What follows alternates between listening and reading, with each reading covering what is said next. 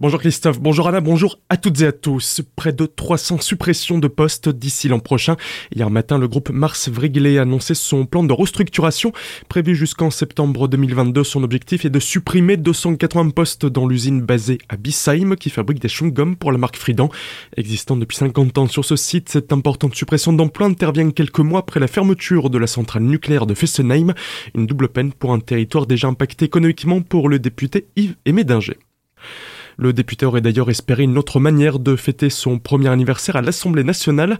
En septembre 2020, il était élu député de la première circonscription orinoise lors des législatives partielles. Un an déjà que les citoyens m'ont fait confiance. Ça a été une année particulière. D'abord euh, mise en route, même si l'avantage d'avoir de l'expérience, d'avoir vécu un mandat municipal pendant 25 ans, d'avoir été élu à la CEA, au département, à la région, m'a permis de me mettre tout de suite dans le bain, dans un contexte particulier aussi, parce que dans cette période-là, il y a eu euh, des périodes de confinement, il y a eu euh, la Covid, qui a quand même énormément chamboulé euh, le travail, la proximité, et donc c'est vraiment une année euh, très particulière. Maintenant, quand on regarde, je suis plutôt satisfait. J'ai fourni énormément de travail. D'ailleurs, dans le classement fait sur les députés, eh bien, je fais partie du tiers des députés qui a été le plus actif à l'Assemblée nationale en termes d'intervention, en termes de dépôt d'amendements, en termes de dépôt de propositions de loi, d'interpellation du gouvernement dans le rôle de mon contrôle aussi de l'action gouvernementale. Je fais partie des députés les mieux notés en une année de mandat et sans faire de satisfait parce qu'on peut toujours faire mieux et je pars du principe que rien n'est jamais parfait. Je suis plutôt satisfait. Récemment, Yves Méninger a lancé les cafés du député, un moment pour aller à la rencontre de la population dans différentes troquets du territoire.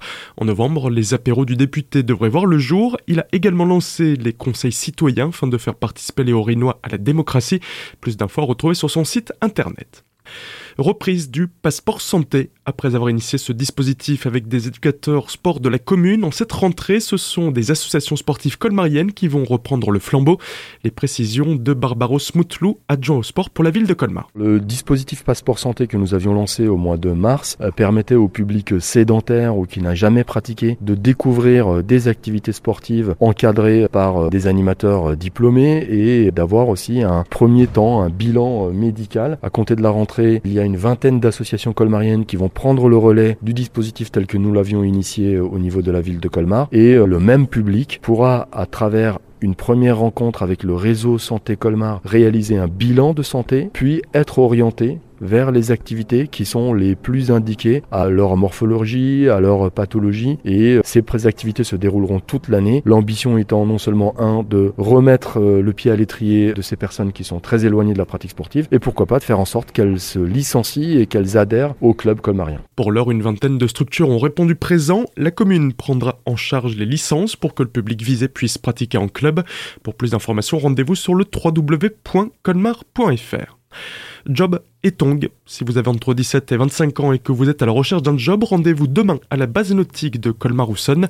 Cet événement réalisé conjointement par Pôle emploi et la mission locale du territoire invite des entreprises du secteur ayant des besoins de main-d'œuvre. Rendez-vous de 13h30 à 16h30. L'accès à la base nautique sera gratuit pour les personnes qui s'y rendront munies d'un CV à jour. Elles pourront même faire par la suite un baptême de plongée. Le pass sanitaire sera demandé pour accéder au site et un stand de dépistage sera disposé par l'ARS à cet effet. Déménagement pour le centre de vaccination à Célestat. Il a accueilli ses premiers candidats au vaccin le 1er mars dernier, autant ce matin.